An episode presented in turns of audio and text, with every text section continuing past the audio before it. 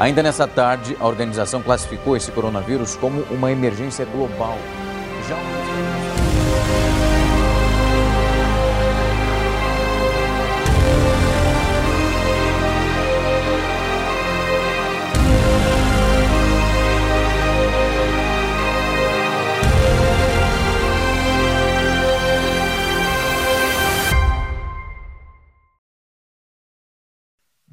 De sobrevivência para os últimos dias. Essa é a nossa nova série de mensagens aqui na Rede que começamos no dia de hoje. E por que esse tema? Nós estamos passando por um período muito difícil devido a essa pandemia chamada coronavírus do Covid-19. E esse tempo de isolamento, esse tempo de quarentena, trouxe à tona novamente um assunto que é um assunto que nos que mexe com a gente. O tema Apocalipse, o tema dos últimos dias, o tema do fim dos tempos. É, nós vivemos nossas vidas nesse mundo muitas vezes distraídos e parece que tudo se resume a essa vida. E muitas vezes somos tomados em momentos de acontecimentos terríveis, tragédias, nós somos tomados pelo medo e, e nos lembramos então que, na verdade, a, a Bíblia fala que um dia o mundo em que nós vivemos, a vida que nós levamos aqui, ela vai terminar e que Deus construiu um novo lugar para nós, chamado na Bíblia de novos céus e nova terra. E nós vivíamos nossas vidas muito bem até que o Covid surgiu. E aí nós lembramos dessa verdade. E muitas pessoas começaram a falar: será que nós estamos no fim dos tempos? Porque as lojas foram fechadas, os restaurantes foram fechados, a, a nossa vida, a nossa rotina mudou muita gente sendo mandada embora, pessoas estão de férias em casa, de licença em casa, isoladas durante 30, 40 dias, os cultos das igrejas acontecendo de forma online, nós não podemos mais nos reunir como igreja. E diante de tudo isso, muitas pessoas estão se questionando e se perguntando: será que é o fim dos tempos? Será que chegou a hora? Será que Jesus está voltando? Essa é a pergunta que nós queremos responder através dessa série. E o que nós queremos nessa série é ensinar você, é trazer sabedoria e confiança sobre esse assunto e te ensinar a como viver esse tempo uh, que a Bíblia chama de os últimos dias. Por isso eu gostaria de fazer uma introdução com algumas considerações sobre esse assunto. A primeira consideração que eu quero fazer é que esse assunto é um assunto que gera pavor em muitas pessoas. Tem gente que não quer falar sobre isso, que já começa a passar mal, que já tem é, ataque de pânico é, é, e, e, e tem muito medo diante dessa realidade. Porque esse tema chamado Apocalipse, é, isso mexe com as pessoas. Porque o, o livro de Apocalipse que existe lá no Novo Testamento, ele é um livro é, complicado de ser estudado. Ele é um livro que foi escrito através de símbolos. E nós precisamos estudar esse livro profundamente para compreender ele muito bem. E quando nós compreendemos ele muito bem, ele não gera medo, ele gera confiança, ele nos revela o plano perfeito de Deus. Mas, como existem lá figuras, monstros, a besta, é, é, é, a gente olha para tudo aquilo e a gente fica tomado pelo pavor. O que é isso? E outros assuntos relacionados a isso, como a marca da besta. O que será que é a marca da besta? E aí o livro de Apocalipse fala sobre um número, que é o número da besta, o número 666.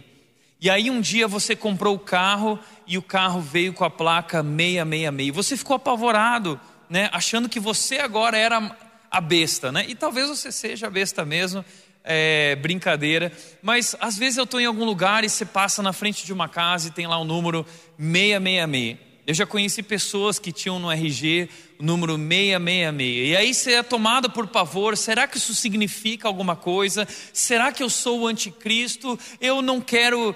É, as pessoas elas são tomadas pelo medo diante desses assuntos por falta de compreensão. Outro, outra questão que foi levantada a respeito dessa marca da besta é esse assunto do microchip.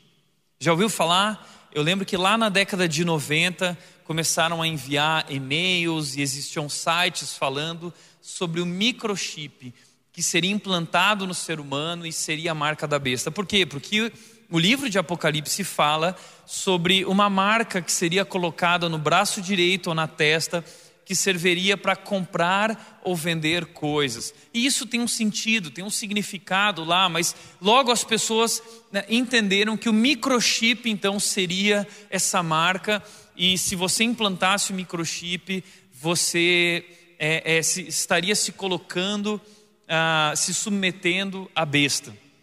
Então, muita gente achando estamos diante do apocalipse, porque o microchip foi lançado. E hoje muitas pessoas têm um microchip implantado uh, por questões de saúde. O microchip já tem sido usado para várias questões. E não, eu realmente não considero o microchip como a marca da besta. Uh, outras pessoas vão falar sobre código de barras. Teve uma época que todo mundo falou, não, porque o código de barras é uma marca tal. É, Outra coisa que gera também muito medo a respeito desse assunto do Apocalipse é essa questão do arrebatamento. E foi lançado um filme chamado Deixados para Trás, baseado, na verdade, numa série de livros, Deixados para Trás, que mostrava o seguinte: Jesus voltou e, e as pessoas foram arrebatadas. Né? A, a trombeta tocou e as pessoas, pum, sumiram, desapareceram. E aí você chegava lá na cama, as roupas estavam na cama, chegava no carro lá, deu um acidente e só estava a roupa da pessoa, a pessoa tinha sumido. O que aconteceu? Foi o arrebatamento. E aí, de repente, um pastor descobre que a igreja dele foi arrebatada, mas ele não foi arrebatado porque, na verdade, ele não conhecia Jesus de verdade. E aí você ficava olhando aquele filme e falando assim: puxa, se o pastor não foi, imagina eu. É? E, e as pessoas são tomadas pelo medo diante desse assunto. Imagina se eu ficar sozinho aqui, se minha família se for, é, é, se minha esposa for, se meu marido for. Eu lembro de uma história muito engraçada com relação a Nath, a minha esposa. Meu sogro e a minha sogra, o Robson e a Raquel, um dia resolveram pregar uma peça nela. E a Nath era criança e ela acordou e ela começou a gritar pelos pais lá tal, já era uma criancinha um pouco maior quase, acho que pré-adolescente, alguma coisa do tipo. E aí ela subiu até o quarto deles para falar com eles. E eles arrumaram tudo no quarto rápido, deixaram a roupa deles na cama, é como se fosse o arrebatamento. Então estava a roupinha lá em cima do travesseiro, em cima da cama, eles deixaram tudo certinho e se esconderam dela na sacada do lado de fora. E a Nath veio, e quando a Nath viu aquela cama e a roupa, ela falou: é o arrebatamento. E ela entrou em pavor e começou a chorar, até que eles vieram: ah, é brincadeira, pegamos, pregamos uma peça em você. Então, tá aí uma dica para você nesse tempo de quarentena, de isolamento. Você pode é, zoar os seus filhos uh, pregando a peça do arrebatamento neles. Deixa a roupinha lá uh, certinha, você pode viver e, e, e filma para ver qual vai ser a reação da pessoa, aí você posta no seu stories, marca a igreja Red lá, porque a gente também quer ver. Agora, apesar da brincadeira, esse, essa questão do arrebatamento e esse filme, uh, isso deixou a gente muito preocupado, né? E, e se acontecer uh, coisas desse tipo, por exemplo, também filmes aterrorizantes sobre o apocalipse, filmes de zumbi. The Walking Dead, uh, o mundo acabou, todo mundo virou zumbi. E aí você fica assistindo esses filmes apocalípticos e aí você fica extremamente preocupado. Nossa, e, e se aparece um zumbi aqui? Será que está chegando o fim? E foi uma coisa muito interessante que aconteceu quando começou essa quarentena é que nos primeiros dias muitas ruas e cidades estavam realmente vazias, todo mundo isolado dentro de casa algo que nunca tinha sido visto e parecia realmente aquelas cenas de filmes do Apocalipse. Então, esses filmes aterrorizantes, Eu Sou a Lenda, filmes desse tipo, quando surge qualquer coisa uh, relacionado a esses filmes, a gente já fica apavorado pensando que é o fim do mundo. Será que realmente é? Uh, também fake news. nós recebemos fake news constantemente a respeito do fim do mundo. Por exemplo, muitos vídeos têm sido postados de cenas de pessoas que estão filmando o céu e o céu está emitindo um barulho. Eu um dia estava vendo um vídeo no YouTube e é totalmente fake news, uh, mas é engraçado que as pessoas acreditam nisso. E, e no vídeo aparecia um barulho de trombetas e vozes como se fossem de anjos. E a pessoa falou: Ah, tá vendo? As trombetas estão começando a tocar, mas está tocando já faz aí alguns meses, alguns anos e está demorando. Acho que eles estão aquecendo as trombetas ainda, né? Mas está cheio de fake news. Eu lembro também que na década de 90, anos 2000, surgiu um e-mail com uma lista de marcas que você não poderia comprar porque pertencia a um grupo que promovia o satanismo. E grandes marcas famosas no Brasil, eh, centenas de produtos que você não podia comprar, senão você estava contribuindo para a obra do inferno nesse mundo. E eu lembro que minha mãe recebeu esse e-mail e ela ficou apavorada, porque quando ela leu o nome de um dos produtos, era exatamente a empresa onde meu irmão era um dos diretores, se eu não me engano. E ela ligou para o meu irmão desesperado, falando assim: Você sabia, você está trabalhando para o diabo. Uh, e aí meu irmão explicou para ela que era fake news. Mas infelizmente as pessoas acreditam nisso. E existe uma porção de mitos por trás dessa história fim, do fim dos tempos. E coisas engraçadas até, e tristes por um lado. Eu lembro de uma vez que eu ouvi a respeito de um grupo uma seita de pessoas que acredita uh, que eles precisam, quando eles vão tomar banho, eles não podem tomar banho sem roupa. Então existem pessoas no mundo que tomam banho de biquíni, tomam banho de sunga, tomam banho de, de bermuda, tomam banho com uma roupa, porque tem medo de Jesus voltar e chegar pelado lá no céu. Imagina, eu vou chegar pelado lá no céu, todo mundo vai me ver, então eu não posso tirar roupa nunca. Então, são são distorções, é, é uma falta de compreensão que gera medo e cria alarde e não produz algo que é bom. Por isso a nossa série ela vai falar sobre o fim dos tempos, tentando trazer a, a verdade sobre esse assunto, trazendo uma consciência clara e como viver diante desses tempos, tá bom? Por isso, continuando as considerações, o medo é causado pela falta de compreensão. Terceiro lugar, a Bíblia fala sobre o final dos tempos para nos trazer confiança. A Bíblia, ao descrever, ao falar sobre esse assunto, ela não faz isso para colocar medo em nós, mas ela faz isso para despertar a fé em nós, a confiança em nós.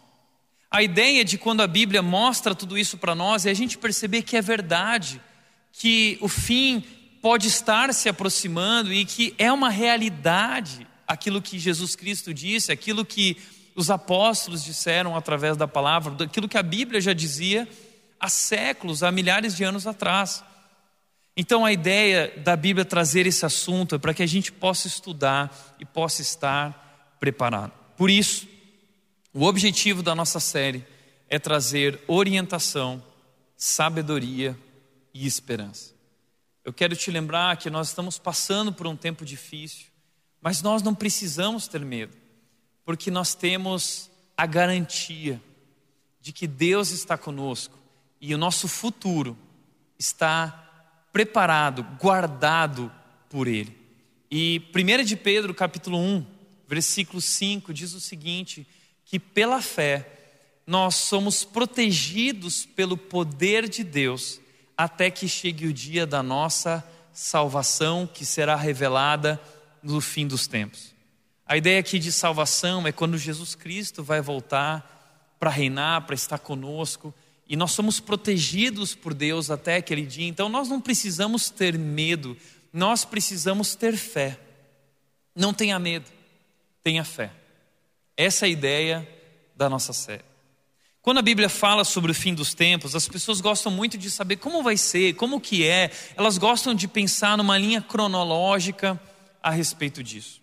E existem diversas posições a respeito desse assunto chamado escatologia.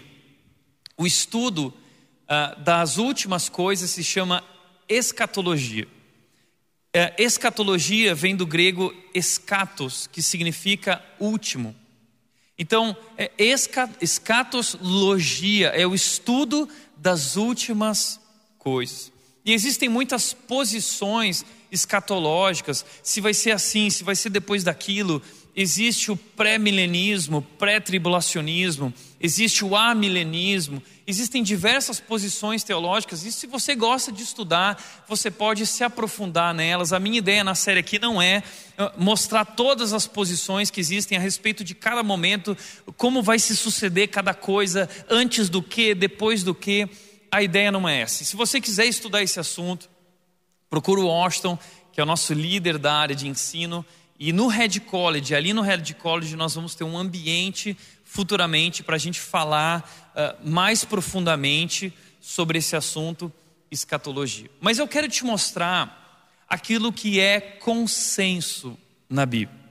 Aquilo que ambas as posições, todas elas, acreditam. Talvez um numa ordem, outro em outra ordem. E aqui não é a, a ideia que eu vou mostrar aqui para você não é uma ordem correta, é simplesmente mostrar para você o que a Bíblia diz que vai acontecer, tá bom?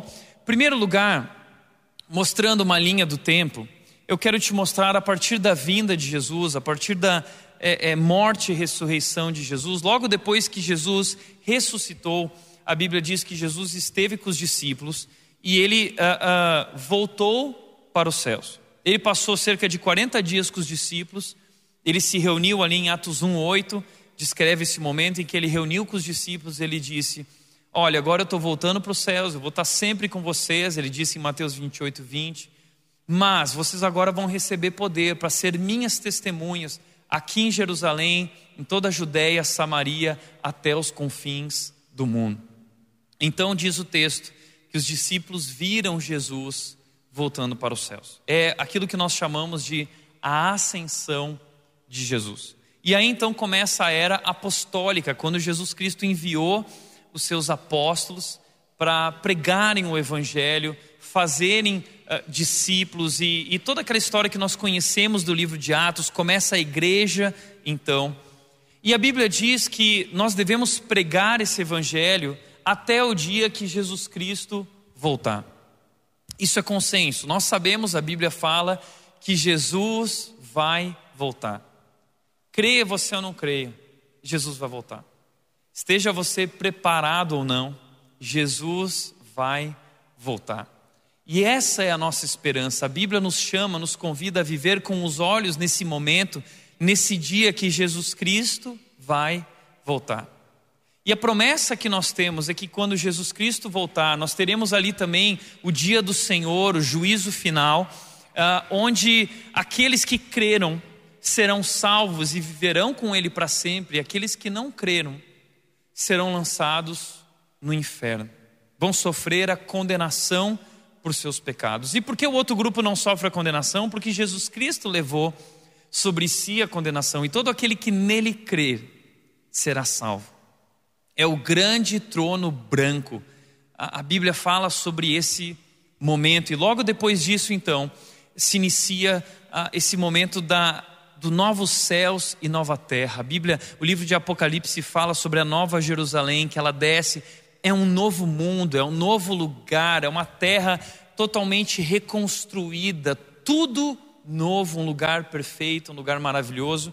E no último capítulo da nossa série Guia de Sobrevivência, nós vamos estudar Apocalipse capítulo 21 e 22, que fala sobre esse lugar, como vai ser essa vida, quem vai entrar lá, ah, detalhes que a Bíblia nos apresenta sobre esse momento. Agora, eu construí ah, esse gráfico aqui só para você ter uma ideia daquilo que é consenso. Existem alguns que acreditam, como pré-milenismo, pré-tribulacionismo, que vai haver um arrebatamento e, e e vai ter a grande tribulação, a igreja não participa, mas é, são posições mais profundas que precisam ser estudadas em outro ambiente. Então, se você tiver interesse, nós podemos te ajudar a estudar isso da maneira certa. Agora, uma coisa bacana que aconteceu no meu concílio, logo depois que eu me formei no seminário, eu estava fazendo concílio para me tornar pastor. É um momento que reúne uma porção de pastores e eles começam a fazer perguntas. E eu lembro como o meu concílio terminou. Terminou em piada, porque um dos pastores virou e disse o seguinte: Tiago, é, duas perguntas eles fizeram. Né? Primeira, qual é a sua posição escatológica? E aí eu disse: olha, a minha posição escatológica, eles queriam saber se eu era pré-milenista, pré-tribulacionista, milenista, o que, que eu era. Eu a minha posição escatológica é a posição de espera. Eu estou esperando Jesus voltar. E se você está em dúvida qual é a posição escatológica da rede, essa é a posição escatológica da rede. Nós estamos aguardando a volta de Jesus com grande expectativa e confiança. E aí um outro pastor perguntou, meu mentor perguntou, Tiago, mas você já me falou que parece que tem uma data que Jesus vai voltar. Qual é a data? Eu disse, é, é, Jesus não volta antes da data do meu casamento. Eu era solteira e eu ficava orando, dizendo, Deus não volta antes do meu casamento. Então agora eu já casei, tá? Então Jesus pode voltar a qualquer momento, fique preparado. Bom, mas ah, a Bíblia também fala, diz que esse tempo desde a ascensão de Jesus, a ressurreição e ascensão de Jesus, até a volta de Jesus, a Bíblia chama isso de os últimos dias. Então nós estamos vivendo os últimos dias. Mas já fazem dois mil anos que nós vivemos os últimos dias. Então, de fato, essa série é sobre esses últimos dias, guia de sobrevivência para esses últimos dias. Existem vários textos bíblicos que falam sobre esse tempo e sobre o que vai acontecer nesse tempo. E eu quero te apresentar um texto que é conhecido como o sermão escatológico de Jesus, a pregação escatológica eh, sobre as últimas coisas que Jesus proferiu em um determinado momento. O que aconteceu? É, Jesus e os discípulos estavam no templo, e então os discípulos estavam lá admirando o templo e falando: olha que bonito cada detalhe, aquela pedra, aquela outra pedra. E aí Jesus virou para eles e disse o seguinte: é bonito mesmo, mas que pena. Pena porque não vai ficar pedra sobre pedra aqui.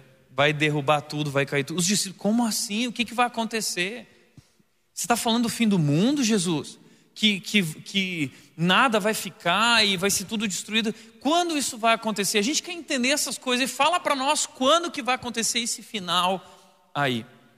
E aí Jesus vira para os discípulos e ele diz o seguinte: olha, é, só o Pai sabe a data exata, ninguém sabe, isso não compete a ninguém. Mas eu vou contar para vocês, durante esse período, alguns sinais que vão acontecer.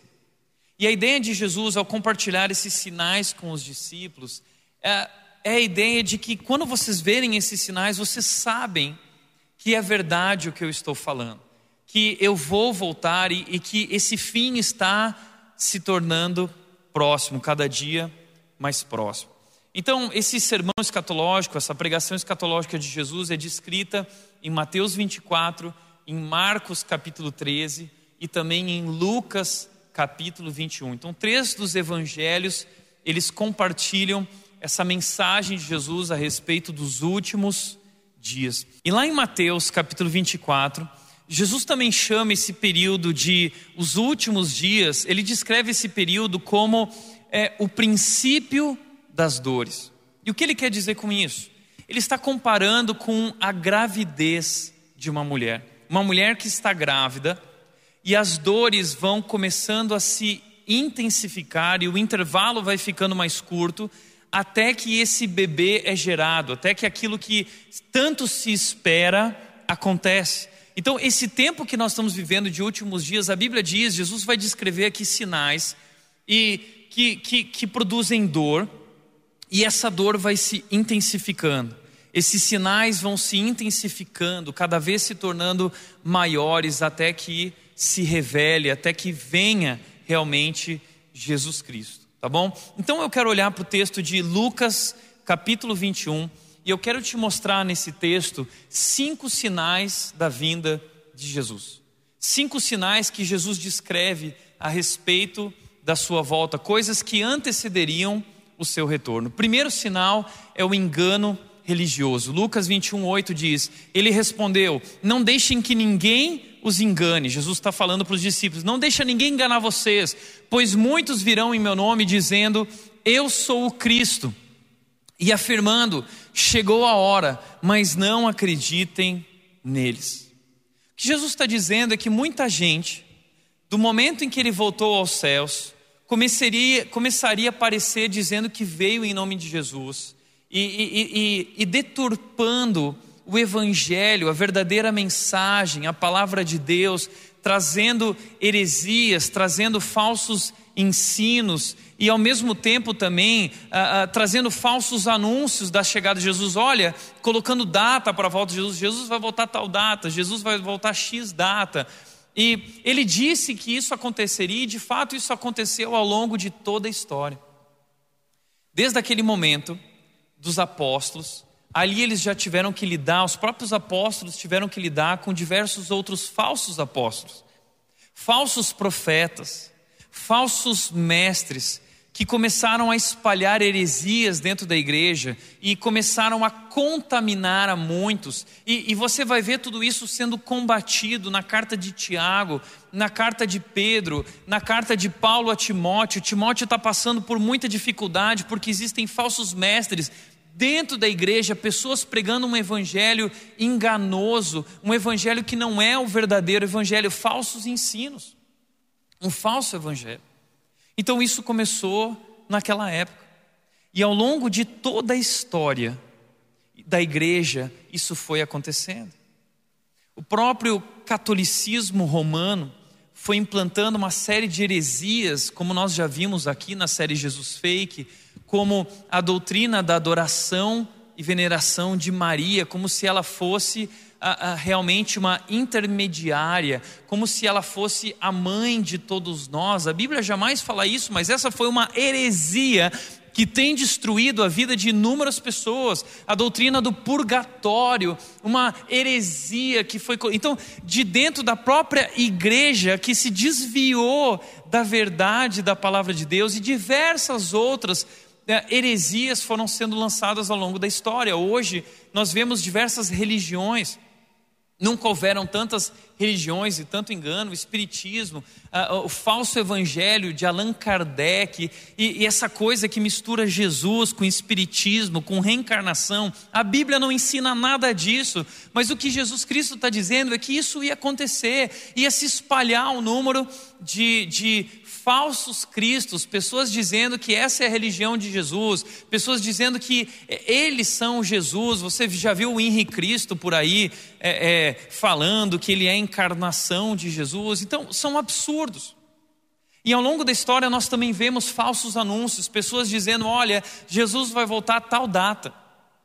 A própria fé dos adventistas surgiu a partir de um homem que colocou uma data para o retorno de Jesus, por isso se chama Adventismo, porque Adventismo vem de advento, que é retorno. Então esse homem disse: Olha, Jesus vai voltar a tal data, e uma porção de gente começou a seguir ele. O que aconteceu? Não voltou. E aí uma mulher chamada Ellen White começou a dizer: Não, voltou mas foi uma volta espiritual, onde Deus trouxe uma nova revelação, ou Deus, né? E aí por isso os adventistas, eles citam tanto essa mulher chamada Ellen White e, e uma outra série de outras questões, e, e eu digo isso com muito respeito, mas nós cremos que a Bíblia está dizendo que ninguém pode colocar uma data para o retorno de Jesus. A Bíblia diz que o retorno de Jesus será visível. Então, tudo que nós temos vivido, essas datas, o ano de 2012, a gente viveu aquela crise, lançou filme 2012, porque tinha um calendário maia, o Inca, que dizia que as estrelas, os astros iam é, é, é, se, se alinhar, isso ia gerar o fim do mundo. Então, isso tem acontecido já durante os séculos e cada hora surge uma nova história, uma novidade. Isso engana muitas pessoas. Então, Jesus está tá dizendo Cuidado para que ninguém os engane. Cuidado para que ninguém te engane. E talvez você fale, Tiago, mas como, como eu não serei enganado? A Bíblia diz: vocês erram por não conhecer as Escrituras, por não conhecer a palavra de Deus. Nós precisamos conhecer a palavra de Deus, de, de fato que Jesus Cristo disse, e disse também através de seus profetas verdadeiros e apóstolos verdadeiros, a Bíblia sagrada. Também Hoje temos sido tomados por heresias aqui no Brasil, a teologia da prosperidade, destruindo a vida de pessoas, enganando pessoas. Recentemente eu vi um pastor jovem que pastoreia uma grande igreja no Brasil hoje, se tornou muito famoso e, e virou até, é um gurizinho, mas virou guru. E aí ele senta no sofazinho lá e todo mundo faz um monte de pergunta para ele. Ele não manja nada de Bíblia, nada. Mas ele tem umas ideias meio loucas assim. Aí perguntaram para ele sobre a Bíblia, ele disse: ah, "A Bíblia, problema das pessoas é que elas acham que a Bíblia é um livro sagrado. É claro que a Bíblia é um livro sagrado. A Bíblia é a palavra de Deus. 2 Timóteo 3,16 diz que toda a palavra de Deus é inspirada por Deus. Toda a escritura é inspirada por Deus e útil para nos ensinar, nos corrigir. Toda é a revelação de Deus e única fonte de autoridade para nós realmente conhecermos quem é Deus, qual é a vontade de Deus e qual é a verdade sobre esse Deus e sobre Jesus. Então, esse tempo dos últimos dias seria marcado por engano religioso. A Bíblia diz também em outros textos que seria marcado pela apostasia, pessoas abandonando a fé verdadeira e seguindo aquilo que uh, se adequa ao que eles querem, ao seu próprio desejo. Jesus Cristo também continua dizendo que aconteceriam guerras e rebeliões. Lucas 21, 9 diz: E quando ouvirem falar de guerras e rebeliões, não entrem em pânico. Sim, é necessário que essas coisas aconteçam primeiro, mas ainda não será o fim. Então, eles estavam vivendo, os discípulos estavam vivendo, quando Jesus Cristo disse isso, o período da Pax Romana. E a Pax Romana foi um período onde o Império Romano dominava as outras nações. E praticamente o Império Romano, ele, ele dominava todas as nações existentes, praticamente. E ele estabeleceu a Pax Romana através do seu poder, que nenhuma nação poderia guerrear contra a outra, e todas elas estavam debaixo desse domínio romano. Então isso se chamava Pax Romana, é uma paz superficial e uma paz que durou apenas alguns anos, porque 40, 50 anos depois começaram a surgir revoluções e rebeliões contra o Império Romano. Logo depois disso, houve a invasão dos bárbaros que começaram a destruir o Império Romano, e desde esse dia não houve um único dia na história da Terra que não houve guerra. O nosso mundo vive em guerra e vive de rumores de guerras. E não só guerras, mas rebeliões também. Rebeliões e golpes de Estado, e grupos se dividindo dentro de países como o Brasil está dividido, querendo derrubar governo, derruba esse governo, derruba aquele governo, e, e, e, e talvez você fale assim: o que está acontecendo? Eu não aguento mais. É, é, isso vai piorar, isso vai se intensificando. É o princípio das dores, são como dores de parto. As coisas não vão melhorar, as coisas vão ficando mais intensas. Mas o texto diz: não entrem em pânico, porque ainda não virá o fim. Tudo isso é necessário que aconteça. São sinais de que se aproxima a volta de Jesus. Terceiro lugar, terceiro sinal, acontecimentos terríveis. Lucas 21, 11 diz: haverá grandes terremotos. Logo depois que Jesus disse isso, houve uma cerca de 40 anos depois de que Jesus disse isso, houve a erupção do vulcão Vesúvio, que destruiu a cidade de Pompeia, na Itália, e destruiu muita gente, matou muita gente, é, é uma das erupções mais famosas da história. E a partir dali começou a acontecer grandes terremotos e erupções, e se você for ver os números de terremotos, desde o século XVIII que eles têm os números disso, você vai ver que esse número vem aumentando, aumentando, aumentando. E nunca houve, em toda a história, tantos terremotos como houve no ano passado. Muitos terremotos e cada vez mais, e cada vez mais, erupções. Recentemente, uma erupção de um vulcão da Indonésia, ah, e grandes coisas, acontecimentos, acontecimentos terríveis, como aquele tsunami na Indonésia. São muitas coisas acontecendo, grandes terremotos, e a coisa vai se intensificando. Fome e peste. A ideia aqui de peste é epidemias. Bom, isso nunca foi tão atual quanto hoje. Nós estamos lidando com uma epidemia. E mesmo diante do avanço da ciência, eles ainda não conseguem ter o controle. Ele, ainda não existe uma cura. Alguns dizem essa é a cura, né, mas ainda não foi comprovado. Foi comprovado. É, é, é uma bagunça e mesmo com toda a tecnologia que nós temos, nós nos vemos agora reféns de uma epidemia, isolados em casa, de quarentena, com medo. Milhares e milhares de pessoas estão morrendo. E essa não é a única epidemia, existem muitas outras epidemias. Pessoas morrendo de malária, tanto quanto de Covid. Pessoas morrendo de, de gripes, outras gripes, tanto quanto Covid. Veja os números, vai dar uma pesquisada. Pessoas morrendo de AIDS, HIV, uh, o vírus HIV, por causa é, é, morrendo muito mais também do que o Covid. Então, várias epidemias têm tomado a terra, e essas epidemias também produzem fome, cri, grandes crises econômicas. Nós estamos diante disso, a Bíblia está falando disso, são sinais sim, é, é, é, mas não quer dizer que o, que o fim está chegando, é amanhã, nós não sabemos quando é, mas é um sinal de que, de fato, o que Jesus Cristo falou é verdade. Qual é a chance? De um homem, Jesus Cristo, que viveu há, 20, há dois mil anos atrás, dizer algo e agora nós estamos vendo tudo isso que foi escrito. As profecias estão se cumprindo. E não para nos deixar com medo, mas para nos deixar com expectativa e perceber que é verdade. E que Jesus Cristo vai voltar. O texto também diz: e acontecimentos terríveis, bombas atômicas, uh, guerras mundiais, duas grandes guerras, Primeira e Segunda Guerra Mundial. Aí vem o tsunami que, que derruba o Tahiti, a Indoné o Haiti, uh, uh, furacão no Haiti, tsunami na Indonésia, furacão também, Katrina e vários outros furacões que têm tomado a América do Norte.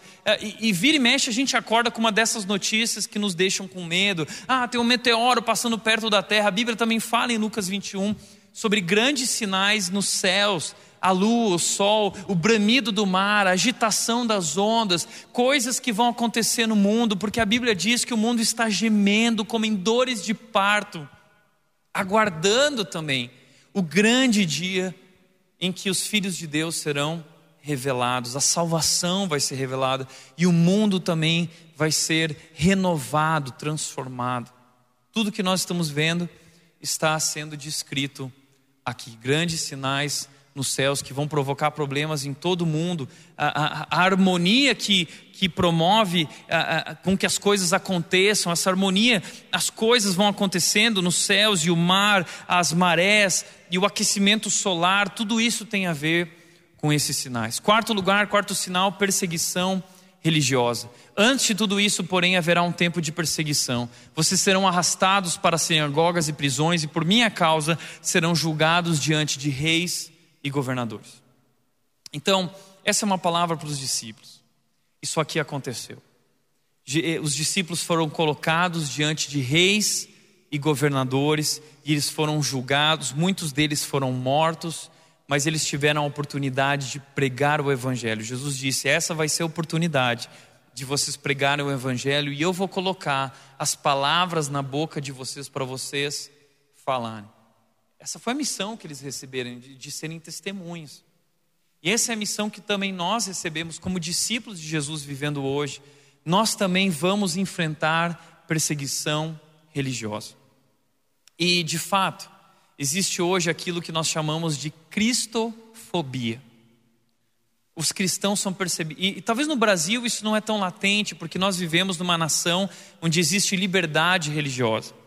Ainda assim, muitas vezes somos perseguidos numa perseguição familiar ou no trabalho por causa de que somos crentes. Eu vivi muito na minha adolescência esse problema na escola, ah, porque você é o crentezinho, porque você é isso. Então, existe uma cristofobia, mas existem pessoas ao redor do mundo no Egito, em países muçulmanos, onde o islamismo domina, a, a, essa falsa religião que adora um falso Deus, na China, em outros lugares, pessoas que estão morrendo como os discípulos morreram, pessoas que estão dando a sua vida. Existem diversas histórias e testemunhos.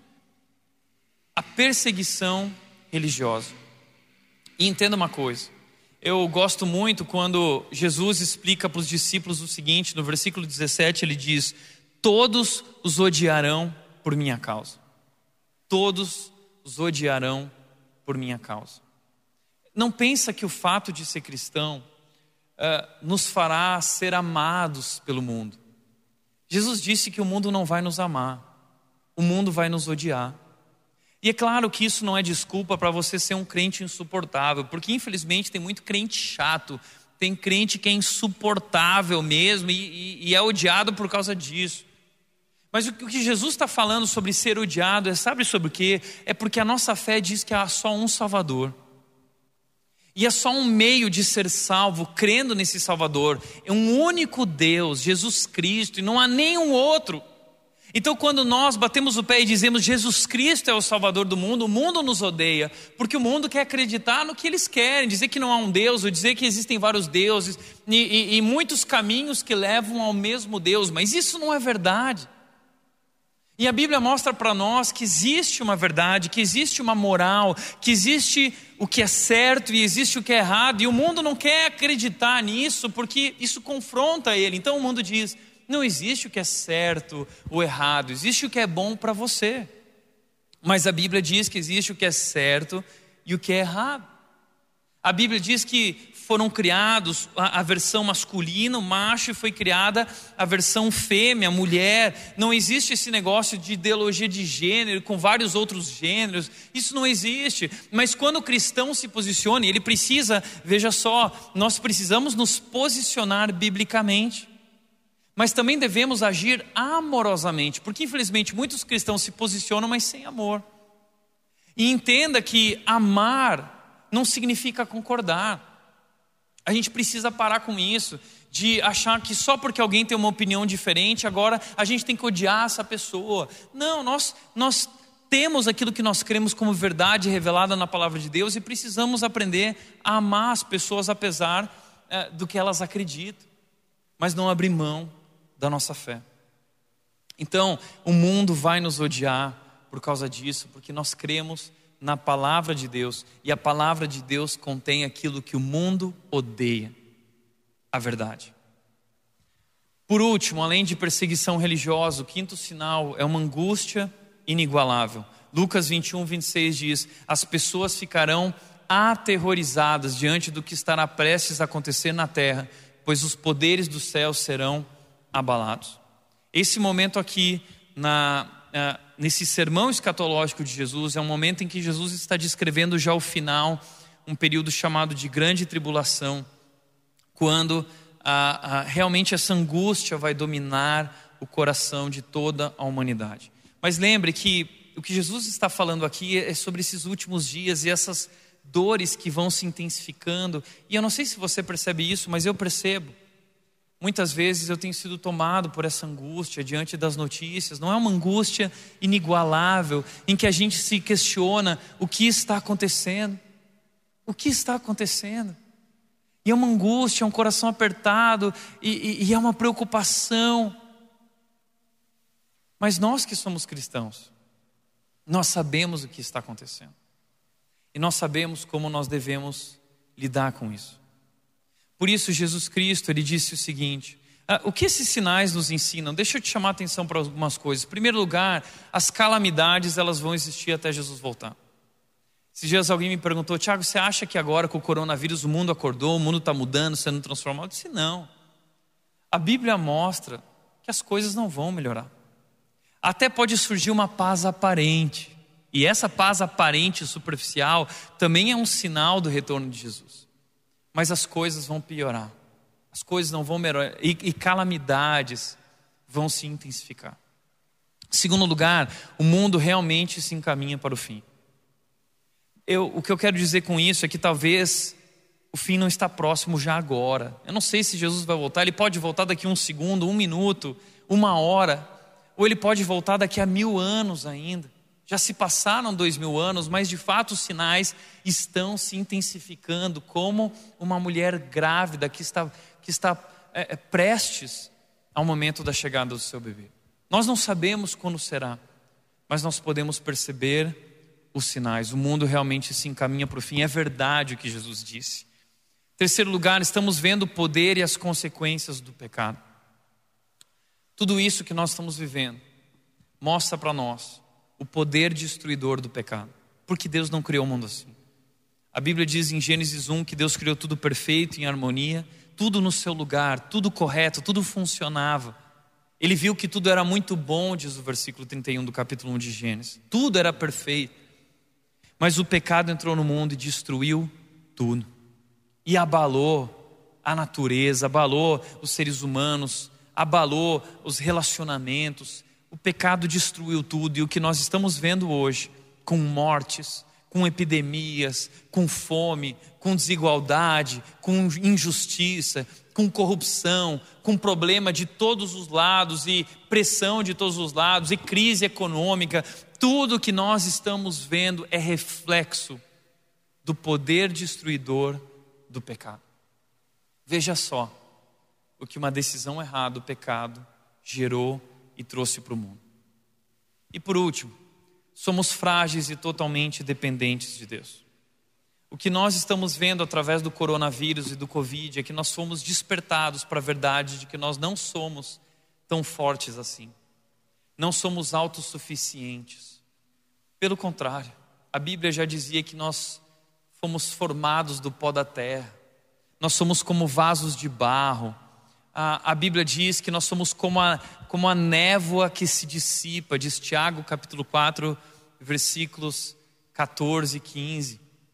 Então, a nossa vida é breve, a nossa vida é frágil, e agora nós estamos vendo isso: que por mais que a ciência tenha avançado, por mais que nós tenhamos eh, tecnologia, por mais que nós tenhamos dinheiro, nós não temos controle, isso não nos traz controle das circunstâncias. E um pequeno vírus pode nos matar. Está vendo como nós somos frágeis? Nós somos totalmente dependentes de Deus. Tomara que essa epidemia possa nos aproximar desse Deus, fazer buscar esse Deus e traga frutos permanentes de transformação, de uma nova postura.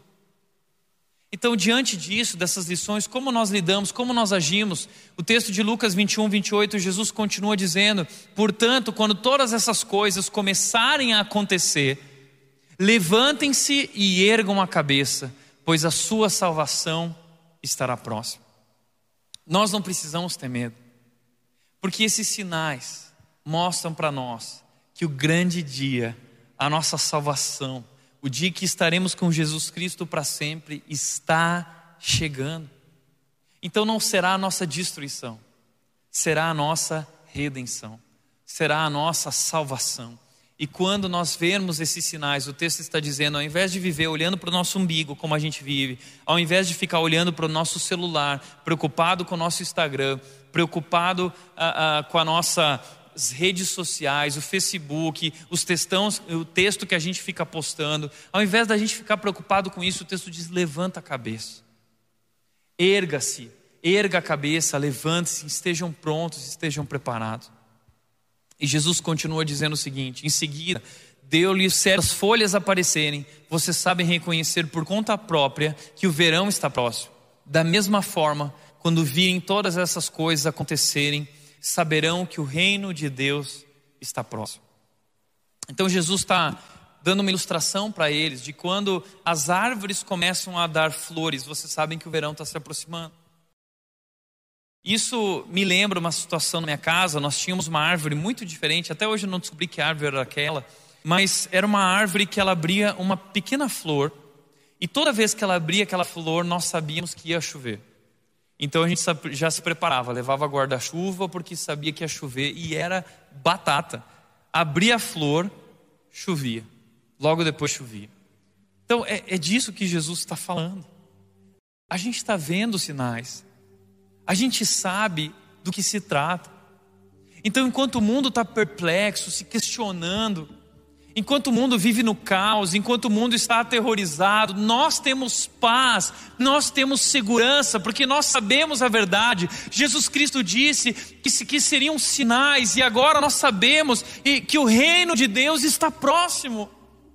O nosso momento, o momento que, que Deus preparou, e a Bíblia diz que nós estamos sendo guardados no meio de tudo isso para esse grande momento onde nós vamos viver num mundo onde não haverá mais injustiça, onde não haverá mais morte.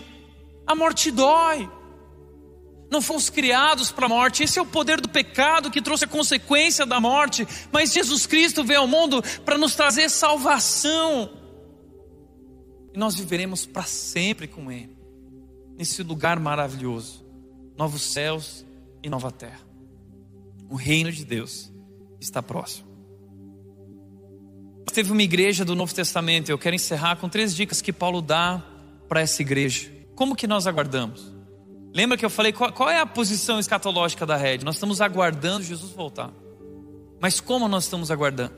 Em primeiro lugar, estamos aguardando com grande expectativa.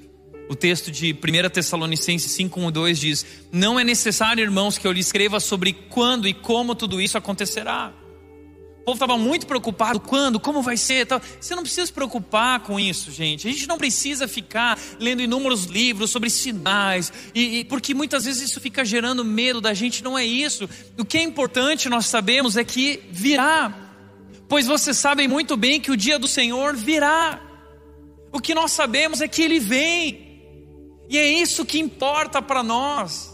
Essa verdade, essa certeza, essa convicção de que Ele vem. Então não importa como vai ser, quando que é. Importa como nós vivemos diante de tudo isso. A nossa postura. Esse dia vai chegar como o ladrão da noite, o ladrão avisa quando vai chegar, é inesperado, é repentino.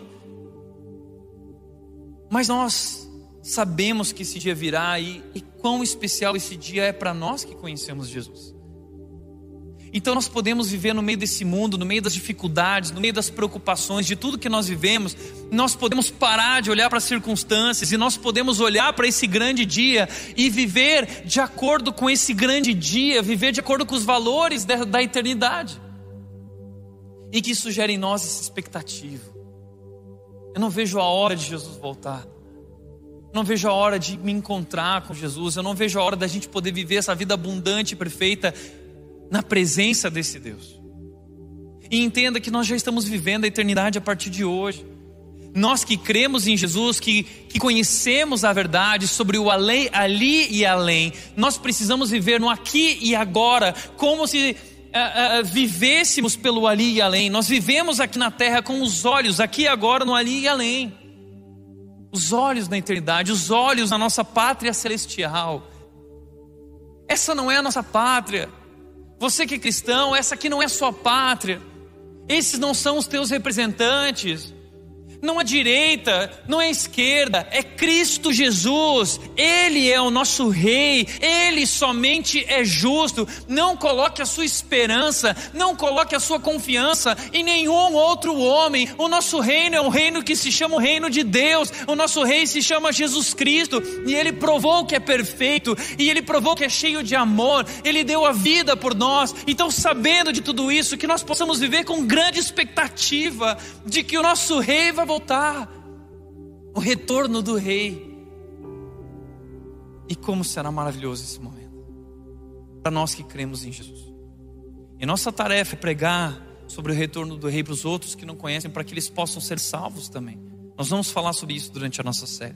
Mas, segundo lugar, aguardar com vigilância.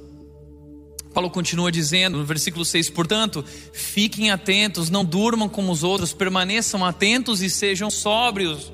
Por isso, lá em Lucas 21, Jesus Cristo disse o seguinte para os discípulos: tenham cuidado, não deixem seu coração se entorpecer com farras e bebedeiras, nem com as preocupações dessa vida, não deixem que esse dia os pegue desprevenidos, tenha cuidado. Como você tem vivido? Não desperdice a sua vida. Não desperdice o seu chamado, não desperdice o seu tempo, não desperdice os seus recursos com aquilo que não aponta para Cristo Jesus, que não aponta para a sua identidade como filho de Deus, a sua missão de levar o nome dEle. É lá que está a nossa felicidade, é lá que está a nossa vida. Não é nesse mundo.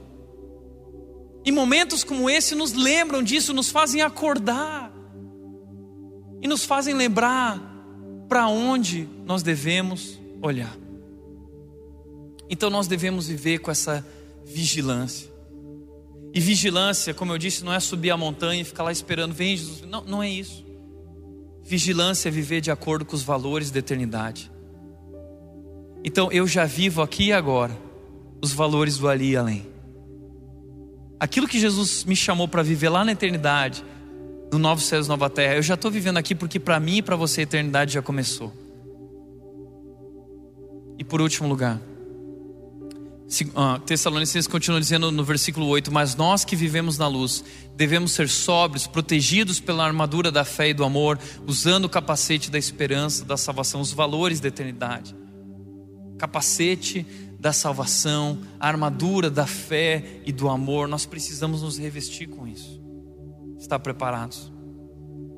E por último, aguardar com confiança, aguardar com expectativa aguardar com vigilância e aguardar com confiança. Sabe por que nós não precisamos ter medo?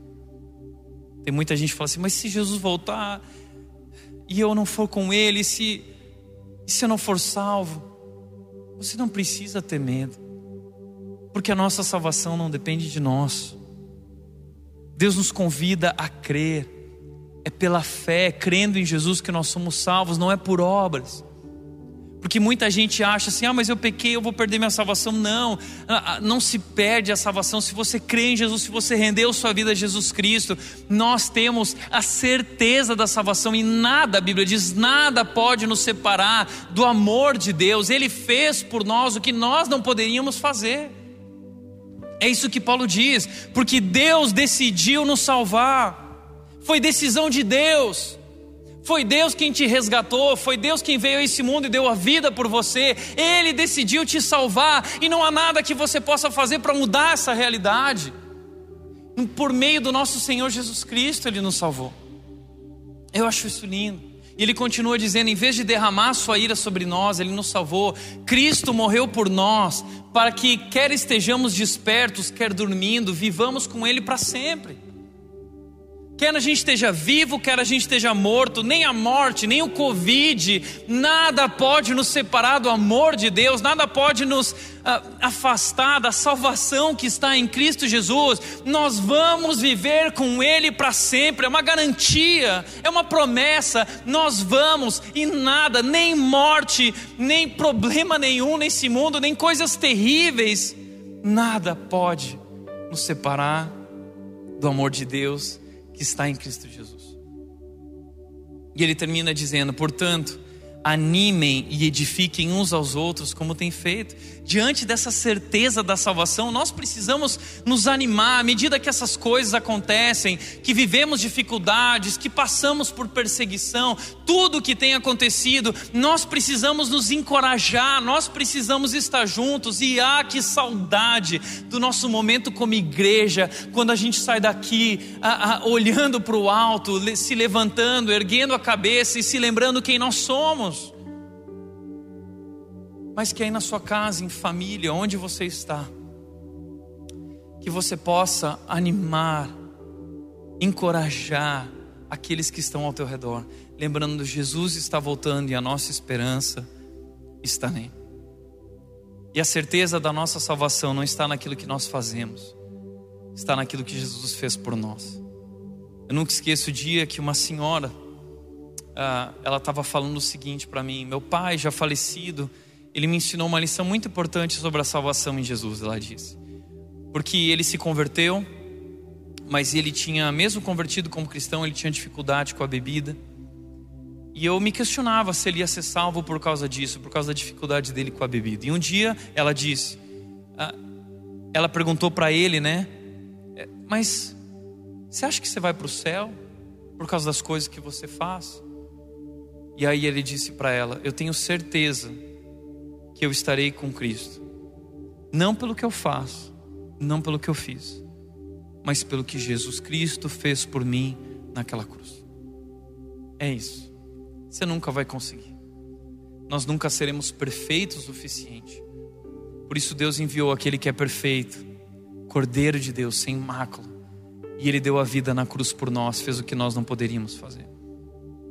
Por isso o cristianismo, a verdadeira religião, o único caminho a Deus, ele fala não sobre aquilo que nós fazemos para merecer a salvação, mas sobre aquilo que foi feito para que nós sejamos salvos. Por isso não tenha medo, porque assim como Deus nos salvou, Deus está nos protegendo.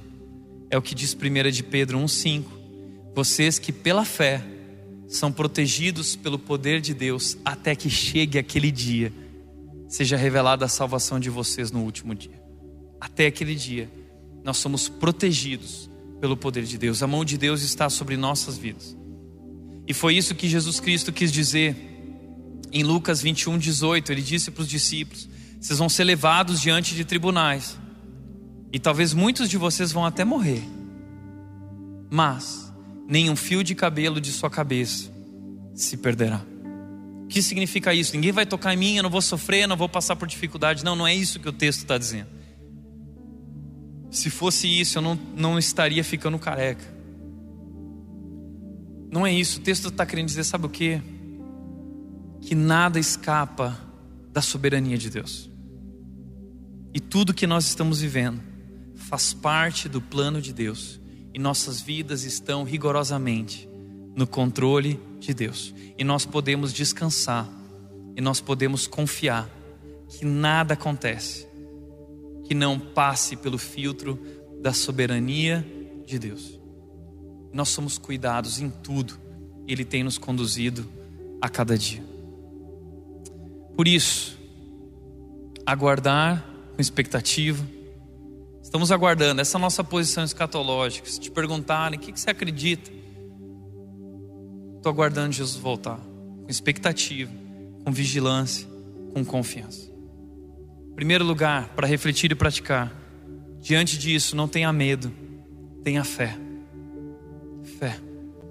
Tudo isso foi escrito, revelado, para que ao nós vermos, nós reconhecermos a verdade, e que é verdade, que a nossa salvação não é mentira, e o nosso Salvador não é, não é mentiroso também, Ele nos salvou e Ele tem nos guardado, Ele tem nos conduzido não tenha medo, tenha fé. Segundo, não estamos sozinhos nas dificuldades.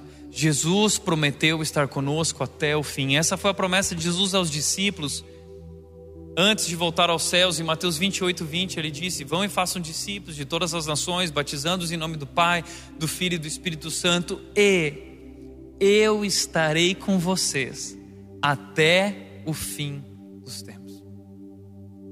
Estamos vivendo os últimos dias. E por mais que a situação se agrave, Jesus está conosco. Estamos vivendo tudo de acordo com o plano de Deus. Por isso não tenha medo. Em terceiro e último lugar, precisamos estar preparados para a volta de Jesus. E estar preparado é viver de acordo com os valores da eternidade. Essa série, Guia de Sobrevivência para os Últimos Dias, é sobre isso. Sobre como viver no aqui e agora. Os valores da eternidade. Os valores do ali e além. A verdadeira vida que Deus preparou para nós. Eu e você que somos cristãos salvos por Jesus, nós já podemos viver hoje, já estamos vivendo hoje a eternidade e somos convidados a viver de acordo com os valores da eternidade, a vida abundante que Jesus nos chamou para viver. E se você está ouvindo essa mensagem e você não conhece Jesus, você nunca tomou uma decisão de crer em Jesus, eu quero dizer que você também pode. Jesus Cristo, a Bíblia diz que Deus amou o mundo de tal maneira que Ele deu seu Filho para que todo aquele que nele crê não morra, mas tenha também a vida eterna. Todo aquele que nele se hoje você crer em seu coração de todo o coração, se com tua boca você confessar que Jesus Cristo é o Senhor, se você receber e crer, você será salvo, você se torna um filho de Deus. Faça isso. E carregue também essa confiança e esperança no nosso Salvador, Jesus Cristo, que deu a vida por nós e um dia voltará. Amém? Vamos orar? Pai, eu quero te agradecer muito, Deus, por esse tempo que tivemos juntos aqui. Obrigado por, através da tua palavra, Deus, ajustar o nosso foco, nos ajudar a reconhecer, entender e compreender o nosso mundo e tudo o que está acontecendo ao nosso redor. E que, diante da tua palavra, nós possamos não ter medo, mas ter fé, expectativa, estar preparados e ter confiança de que o Senhor está cuidando de tudo e tudo acontece de acordo com o teu plano. E de que nada pode nos separar, Deus, do teu amor maravilhoso por nós. Nos ajuda, Deus, a viver os últimos dias com sabedoria e com os olhos na eternidade, com essa esperança. Nos ajuda a viver a nossa missão nesse mundo, a missão que o Senhor nos chamou para viver. Nos ajuda a falar de Jesus, nos ajuda a levar o teu amor e a nossa esperança para aqueles que não a têm. Assim nós oramos, Deus. Nos enche de confiança, nos enche de coragem para viver os últimos dias. Assim oramos em nome de Jesus, em nome de Jesus. Amém. Amém. Muito obrigado por ter estado conectado com a gente nesse momento, no nosso culto online. E o meu desejo é que Deus abençoe a sua vida. Até domingo que vem, no nosso próximo encontro. Deus te abençoe.